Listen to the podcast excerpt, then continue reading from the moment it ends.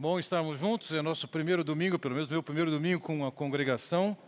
Então aqui vai meu desejo de um ano dentro da graça do Senhor. Que esse seja um ano marcado pela sua fidelidade a Deus e, consequentemente, com isso, criando todas as possibilidades de você provar da graça, do poder e da alegria que vem do Senhor. Retornando à série de Lucas, gostaria de, ainda que desejo para você um bom ano, avaliar uma possibilidade. Imagine que você tivesse algum problema de saúde que envolvesse alguma dor nas costas, que passa para a perna e você tem até mancado com isso. Alguns de vocês, num dia mais friozinho como hoje, é, já vestiram o seu casaco. Essa é a comunidade que tem maior potencial de ter esse tipo de sintoma.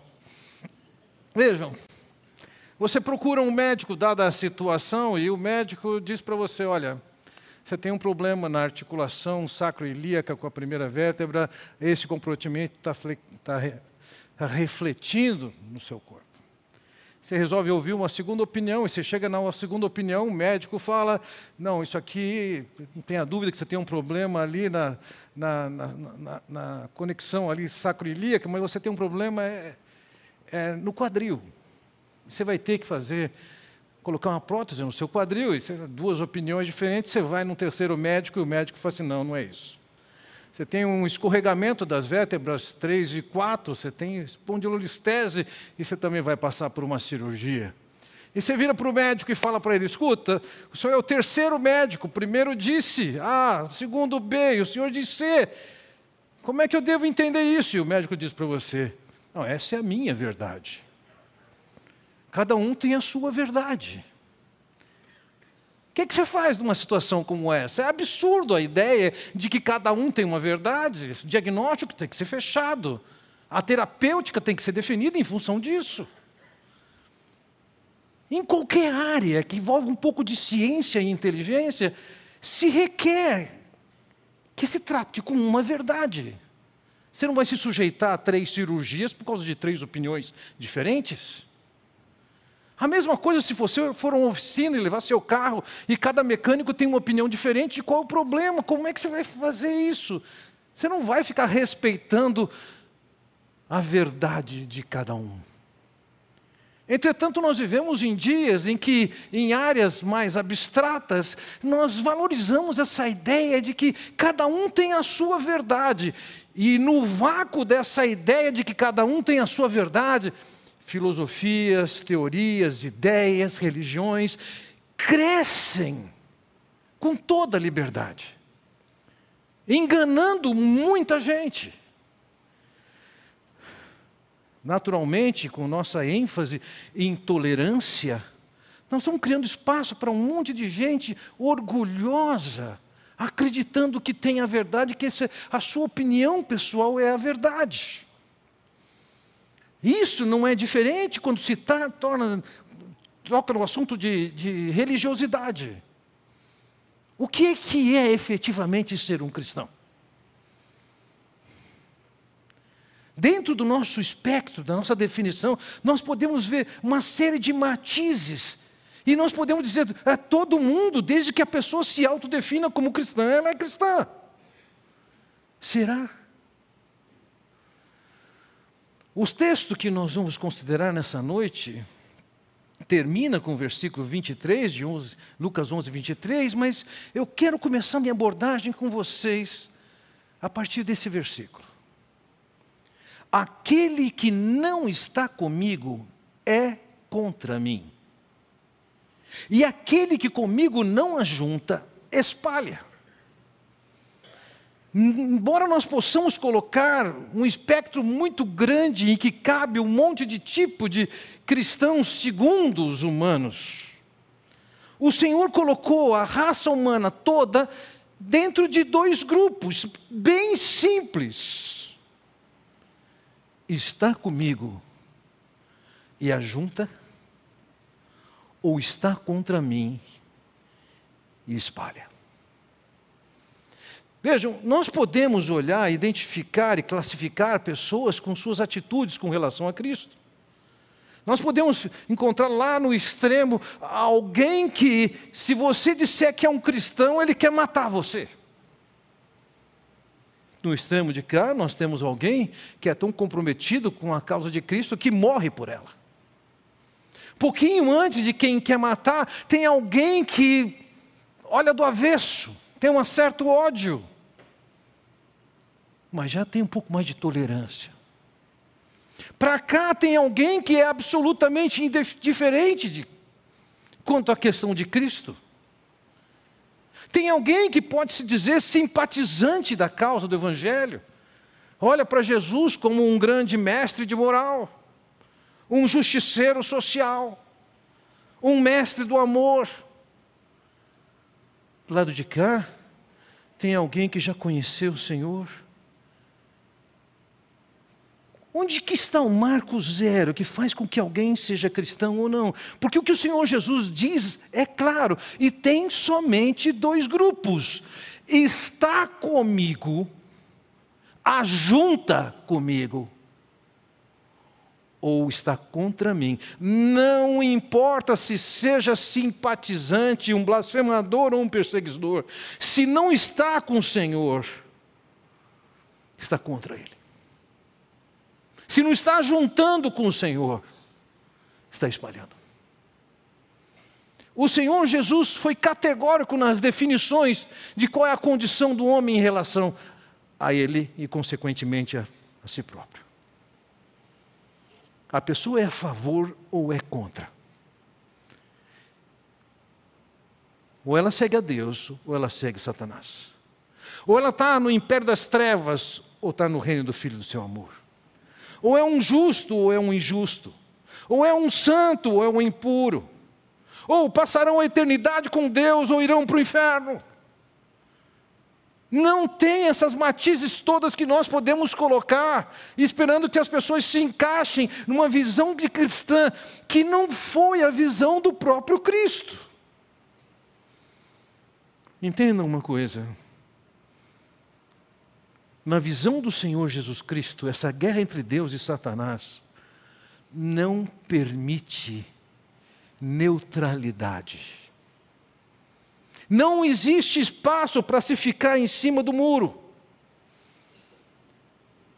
Não importa se abertamente é contra o cristianismo, se é somente um simpatizante ou se efetivamente é um cristão.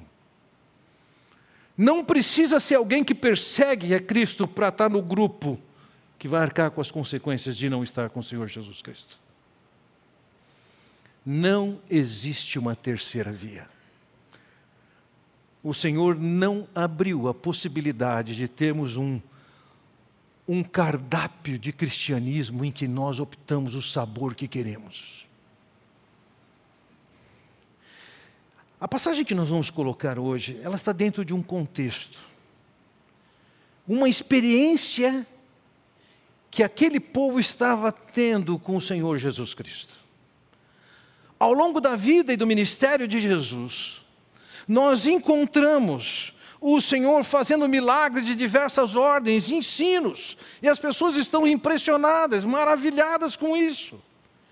Foram enfermos que foram curados Alguns deles estavam enfermos há uma questão de algum tempo, outros já tinham nascido com problema. Houve problema de pessoas que estavam mortas e que foram ressuscitadas. Além daqueles que foram curados, foram ressuscitados. Houve problemas de ordem de natureza que o Senhor mostrou o seu poder de saber o que estava acontecendo, os peixes onde estavam no fundo do lago, onde deveriam pegar os peixes, como também acalmar uma tempestade. Nesse contexto, mostrando a autoridade que ele tinha, inclusive sobre demônios, o Senhor anuncia: o reino de Deus chegou. Arrependei-vos e crede. E em função da demonstração da sua autoridade, e em função do ensino que ele dava, os doze saíram pregando a mesma mensagem, manifestando sinais da mesma maneira. Os setenta saíram pregando essa mensagem. Até que chegamos no nosso versículo de hoje, alvo da nossa reflexão, versículo 14, em que há mais um capítulo nessa história em que diz: Jesus estava expulsando um demônio que era mudo. Quando o demônio saiu, o mudo falou e a multidão ficou admirada. Há um fato aqui: há um homem que tem uma enfermidade, que tem uma restrição, ele é mudo. A sua limitação é causada por um demônio que atua na vida dele. E nessa ocasião o Senhor intervém. E na sua intervenção, ele liberta aquele homem do demônio e ele passa a falar. Era mais uma manifestação e expressão do poder e da autoridade dele. Ele tinha autoridade sobre a natureza, tinha autoridade, autoridade sobre os espíritos maus, tinha autoridade sobre as enfermidades, tinha autoridade sobre a morte. E diante do que acontece, aquelas pessoas ficam admiradas. Elas estão impressionadas. O que elas viram era irrefutável. Eles nem pensavam em negar o que eles viram. O que eles viram era um fato diante deles. E vejam, essa ideia de admirados, tal como nós temos aqui, nós vamos saber efetivamente qual é a qualidade dessa admiração, dependendo do contexto. E nós vamos perceber que nesse contexto, a admiração não era positiva. A admiração não necessariamente é positiva ou implica em coisas positivas. Aquelas pessoas que estavam ouvindo o que o Senhor estava ensinando, fazendo e falando, agora elas estão olhando para aquilo com certo ceticismo. Depois de tanto tempo, demonstrando o seu poder e fazendo a maioria dos milagres que ele tinha feito até então, os milagres que ele tinha feito até então, eram parte da maioria do que ele fez em toda a sua vida. E aí nós encontramos no meio da admiração duas atitudes, dois sentimentos daquela população. Não é difícil que aconteça isso no nosso meio na atualidade. Dias atrás nós tivemos o privilégio de ter um culto de Natal com um cântico, com um teatro, com uma mensagem tão explicitamente manifesta através da, do, da, do diálogo que houve entre os personagens, da música, a mensagem, e algumas pessoas podem ter saído daqui admiradas. Mas o que, que significa admiração?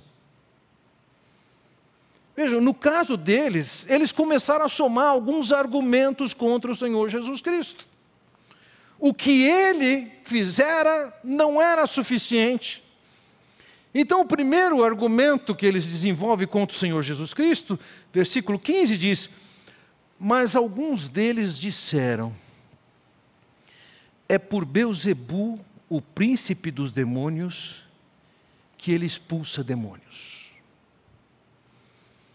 Beuzebu era uma divindade do panteão dos filisteus, não só dos filisteus, os cananeus também criam em Beuzebu.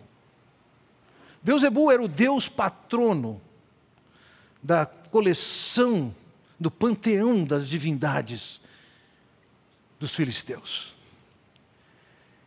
E agora, aquele povo que tinha a promessa e a mensagem de que o Messias iria chegar manifestando o seu poder, a ponto de as mulheres daqueles dias considerarem que seria um privilégio se elas ficassem engravidadas da parte de Deus para que dessem à luz ao Messias. Isso era tão esperado por eles. E quando ele aparece, manifesta o seu poder, eles cometem a sórdida blasfêmia de dizer que o poder dele era o poder dos demônios era a pior ofensa. O Deus Altíssimo e Todo-Poderoso, com toda a sua manifestação naquela ocasião, ao invés de ser reconhecido por tal, eles estão acusando ou insinuando que o que Jesus está fazendo, eles não condenam o que ele fez, eles nem tão pouco é, descreem daquilo que ele fez. A questão é quem eles dizem que capacitou Jesus a fazer esse tipo de coisa. Os judeus tinham a sua agenda e eles queriam um Messias de acordo com seus interesses. Eles queriam um Messias que valorizasse a religião cerimonialista que eles haviam crido. E Jesus não pactuou com isso. Eles se viam como altamente justos e que nem tão pouco careciam ou precisavam do perdão de Deus. Eles eram bons o suficiente. E o Senhor Jesus não pactuou com isso. E na medida que o tempo foi passando, o Senhor está lançando advertências mais fortes e juízos mais fortes. E agora, diante dessa evidente obra dele, de cura daquele homem, a reação dos judeus, a primeira reação dos judeus foi: ele está fazendo isso pelo poder do diabo. eles rejeitaram a Jesus como se ele tivesse vindo do inferno. Pouco tempo depois, essa liderança judaica, que está influenciando o povo, vai fazer com que esse povo clame: crucifica-o, crucifica-o, crucifica-o. Não bastasse essa primeira reação deles, há uma segunda reação é, dita no versículo 16: Outros o punham à prova, pedindo-lhe um sinal do céu. O que está em questão aqui não é se eles precisavam de mais uma evidência que mostrasse que Jesus era o Messias, eles já tinham sinal de monte. Não tinha sinal que fosse suficiente. Curas diversas pessoas sendo ressuscitadas, o mar sendo acalmado, não era suficiente, eles querem um sinal dos céus. Há especulação sobre o que seriam esses sinais dos céus, uma delas é que o Senhor manifestaria o seu poder mexendo na ordem dos astros e dessa forma eles creriam nele. Eles não estavam em busca de um esclarecimento para reconhecer quem era Jesus. Eles já tinham o suficiente, mas eles querem algo mais. Você lembra da história quando João Batista está preso? E ele é acometido de uma certa incredulidade. E ele envia os seus discípulos perguntarem a Jesus: És tu aquele que havia de vir? Ele sabia que Jesus era o Cristo. Foi ele quem apresentou Jesus ao mundo quando disse: Eis o Cordeiro de Deus que tira o pecado do mundo. Mas ele entrou num estado, dadas as condições que ele estava, e como um ser humano, ele começou a questionar, e ele pergunta para os seus discípulos perguntarem a Jesus, e quando eles perguntam a Jesus, o que, que o Senhor Jesus diz? Os cegos vêm, e a lista, milagres que ele estava fazendo, aquilo lá era o suficiente para quem conhecia as Escrituras saber que ele é o Cristo, o Messias, o Salvador. Não precisava de mais sinal, só precisava ser lembrado de algumas verdades. Mas aquele povo, apesar de tantos sinais, da abundância de sinal, eles são blasfemadores sórdidos e querem fazer, inclusive, da experiência de manifestação do poder de Jesus uma experiência curiosa. É interessante. Algum tipo de entretenimento. Vejam, aquele povo tinha todos os elementos para se render diante de Jesus, mas de um jeito ou de outro, religiosos, moralistas, indiferentes estão ali. E o Senhor tem alguma coisa a dizer sobre isso. A primeira coisa que ele faz é apresentar o seu argumento. Quais são os argumentos de Jesus? E no argumento do Senhor Jesus, inicialmente ele diz no versículo 17: Jesus, conhecendo os seus pensamentos, disse-lhes: Todo reino dividido contra si mesmo será arruinado, e uma casa dividida contra si mesmo cairá. Todo reino dividido ou casa dividida, isso pode ser duas coisas diferentes, como também pode ser uma mesma coisa, que casa é uma palavra que pode ser empregada para descrever uma dinastia, a casa do rei tal. E o que o Senhor Jesus está dizendo é o seguinte: se existe uma divisão no reino ou na casa, nem esse reino nem essa casa vão prevalecer, vai ser derrubado. Um exemplo que nós temos na América do Sul, quando os espanhóis vieram para conquistar a América do Sul, os quechuas, representados pelos seus imperadores, os incas, eles dominavam o continente de norte ao sul. eram os povos que eram seus aliados. E quando Fernando Pizarro chega e pisa nessas terras, ele convence um desses grupos que estava dentro da autoridade dos Incas a trair o Inca. E é o que ele consegue fazer. E com um movimento, uma força militar ínfima, ele consegue o domínio porque um reino dividido não permanece. Se os demônios estavam ocupando a vida daquelas pessoas, o diabo agora ia, o chefe daqueles demônios, mandar alguém para que libertasse aquelas pessoas. Jesus está dizendo: não faz sentido. Pensa um pouco.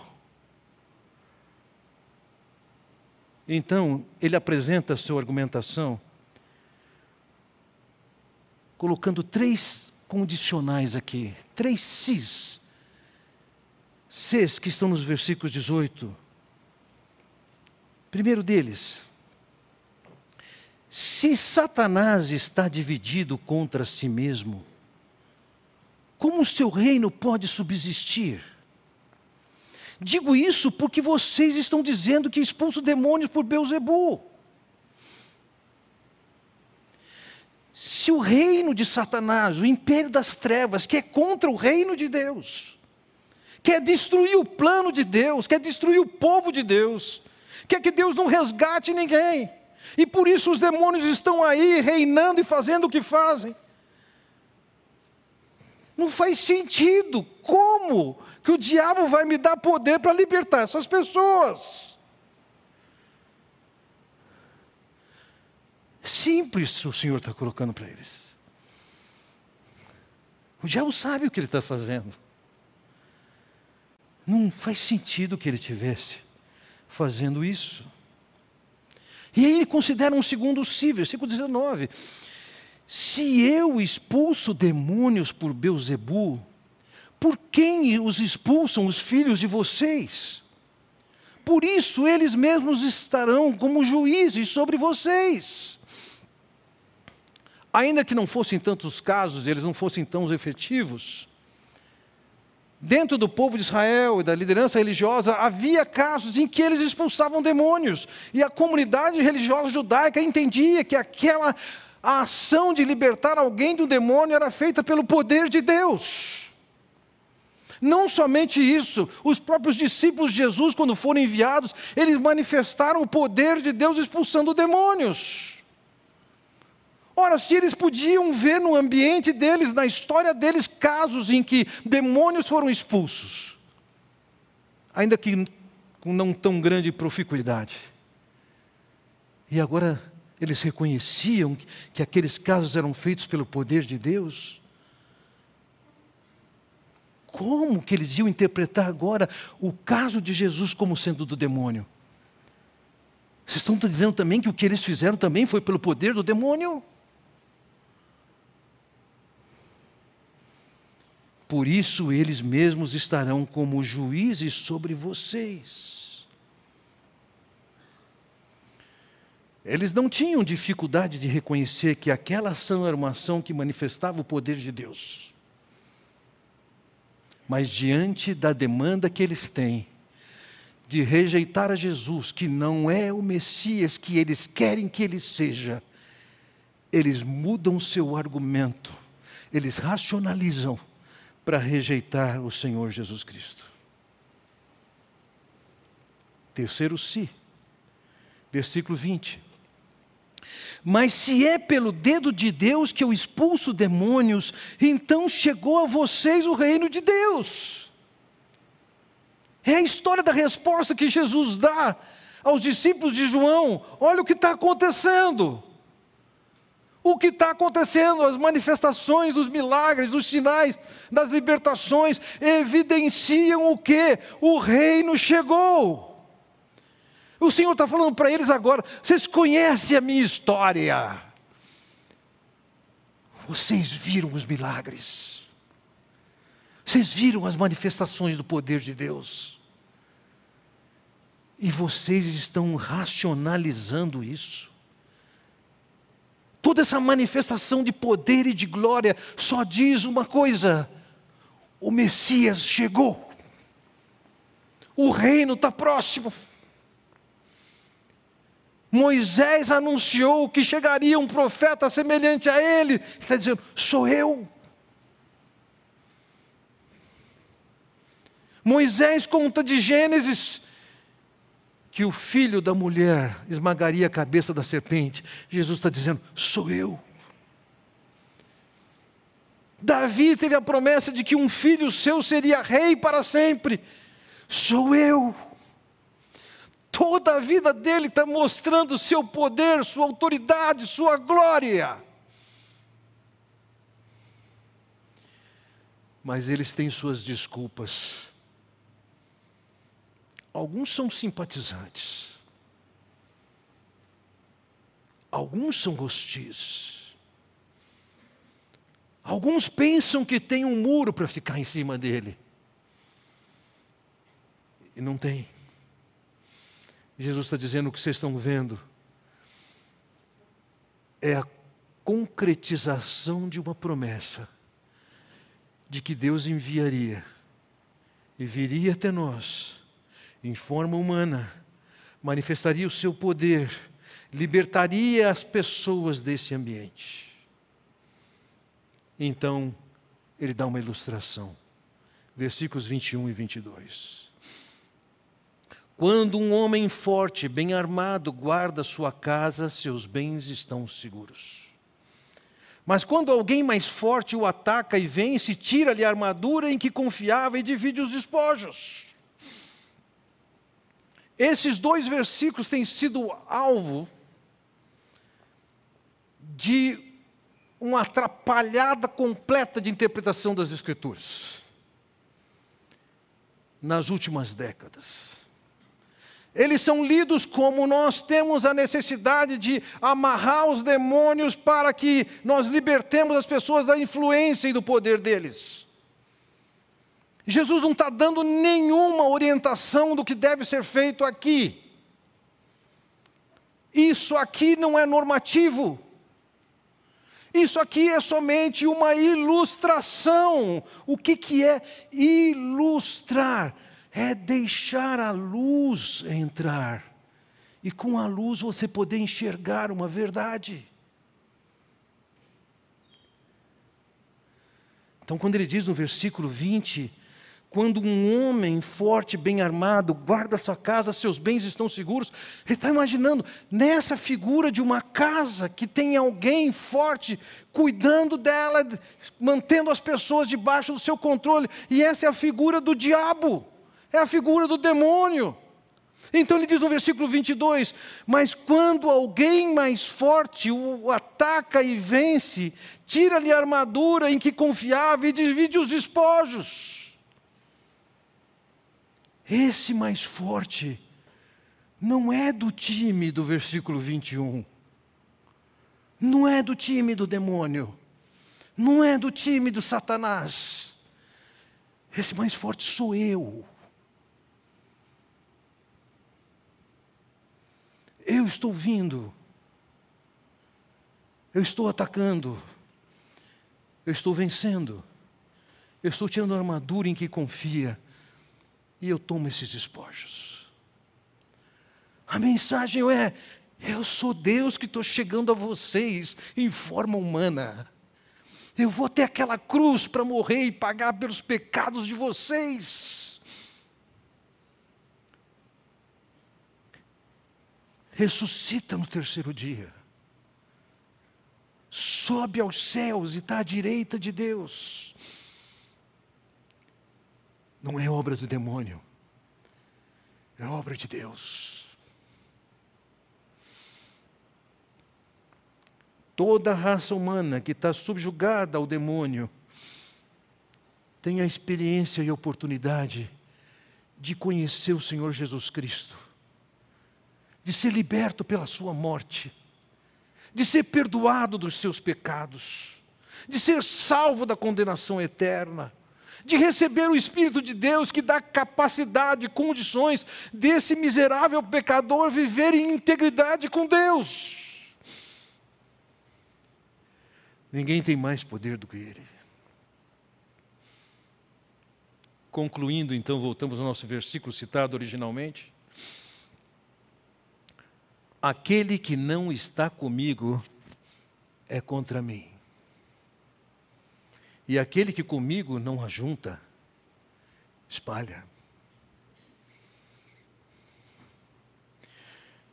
Não interessa se é alguém que odeia e blasfema, se é somente um simpatizante ou um indiferente, se não está com o Senhor, se não ajunta com Ele, espalha. Meus irmãos, eu confesso a vocês, isso nós vamos resolver somente na eternidade. Eu creio que no céu nós vamos ter diversas surpresas. Dois tipos de surpresas estarão bem presentes lá, eu acredito. A primeira delas é que você vai encontrar alguém e fala assim: Oh, você aqui? Você acha que ele não ia estar? Eu me lembro lá nos meus 20 anos, eu fui evangelizar um homem chamado Isaú, um homem idoso um católico devoto. Nunca passava na minha cabeça que ele poderia ser um convertido, e quando eu começo a falar do Evangelho, eu vejo que aquele homem conhece o Evangelho do Senhor Jesus Cristo. Conhece a justificação pela fé. Nós vamos ter surpresa no céu, que vamos encontrar pessoas que imaginávamos que não estariam lá mas que conheceram o verdadeiro Evangelho e são salvas. Mas eu também estou convencido de que nós vamos surpreender. Fala assim, e fulano? Ah, fulano não veio. Ah, não veio. Mas ele ia na igreja sempre. Cantava no coro. Lembra aquele grupo que o Senhor descreve no julgamento? Em teu nome nós expulsamos demônios. Em teu nome nós fizemos milagres, em teu nome nós profetizamos. Jesus disse para ele assim: Eu nunca conheci vocês. Nós vamos ter surpresas.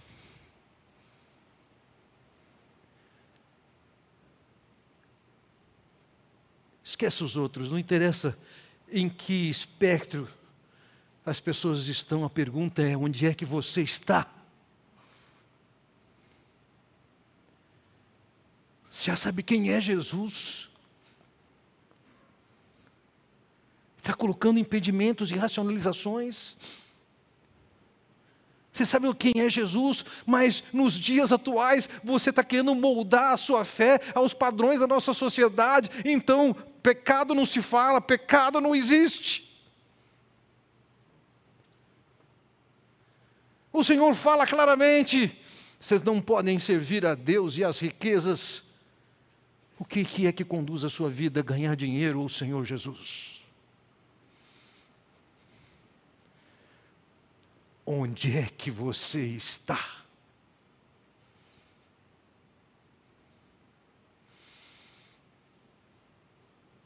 Nessa manhã, no período da ceia, o Fábio nos dirigindo naquele tempo, ele citou o texto de Colossenses capítulo 1. Diz: Ele nos libertou do império das trevas e nos transportou para o reino do Filho do seu amor, no qual temos a redenção, a remissão dos pecados. É através do Senhor Jesus Cristo que nós somos perdoados, que nós somos resgatados e conduzidos ao quê? Ao reino de Deus. Reino subentende que tem um rei, que tem uma autoridade, não é você que define o que é certo, o que é errado. É Ele. Não é você que define o que é prioridade ou não, é Ele.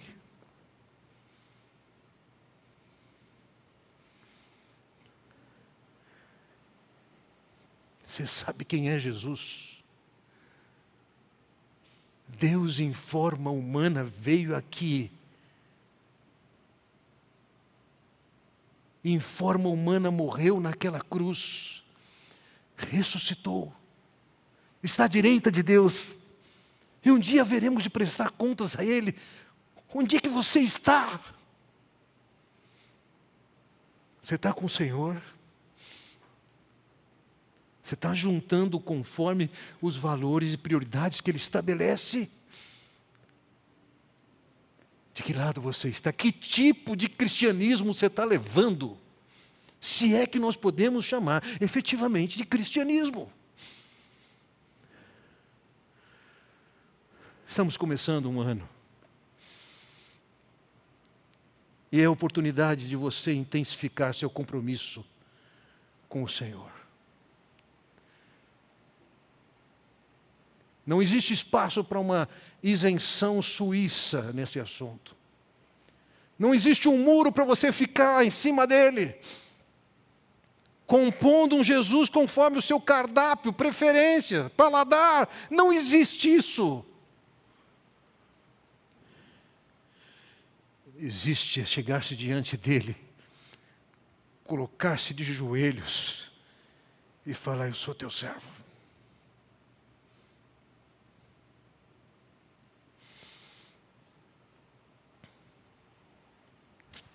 Seja a vida que você estiver levando longe dos parâmetros de Deus, essa vida é exaustiva,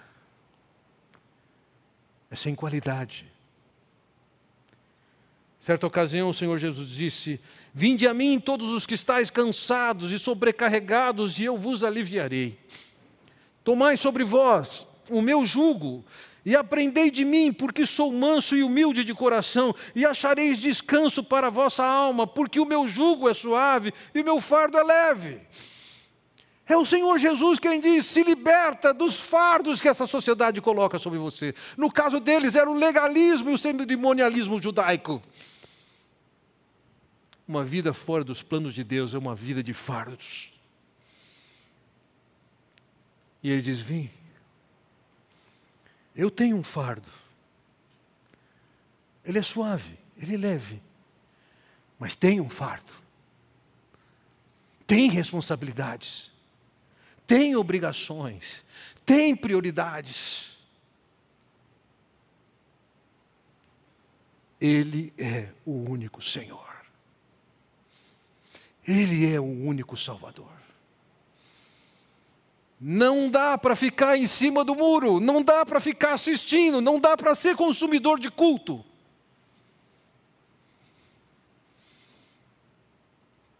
Está comigo? Está juntando comigo? Ou está contra mim? Está espalhando. Onde é que você está eu desejo de fato um 2023 marcado pelo crescimento e aprofundamento da sua relação com Deus. Gostaria que você curvasse sua cabeça. E talvez alguns de vocês já consigam identificar coisas na sua vida que estão fora do padrão, do esquadro, das exigências do padrão de Deus.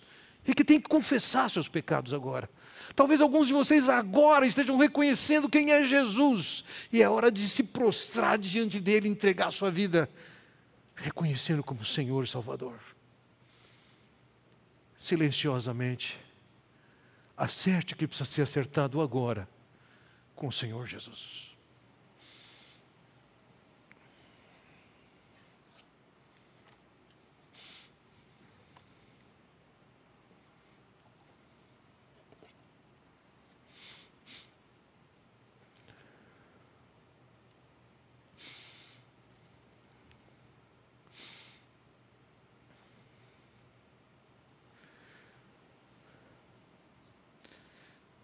Nos alegramos, Pai,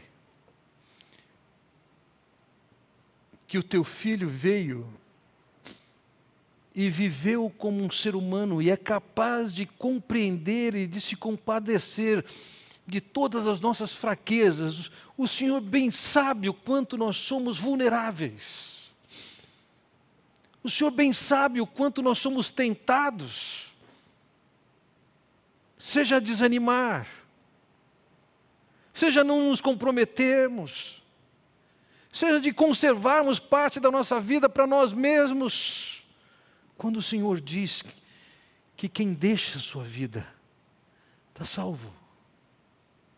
O Senhor sabe como é fácil nos seduzirmos pelos valores e princípios dessa sociedade. Senhor, liberta-nos, tem misericórdia. Faz de nós um povo que claramente está definido contigo, estando contigo, ajuntando contigo. Livra-nos da inércia livra-nos da postura cômoda de espectadores. Faz-nos entender que fomos salvos para sermos servos teus e estamos a teu serviço. Aperfeiçoa a tua igreja, santifica-nos, ó Pai. É o que eu te peço no nome do Senhor Jesus Cristo. Amém. Deus os abençoe.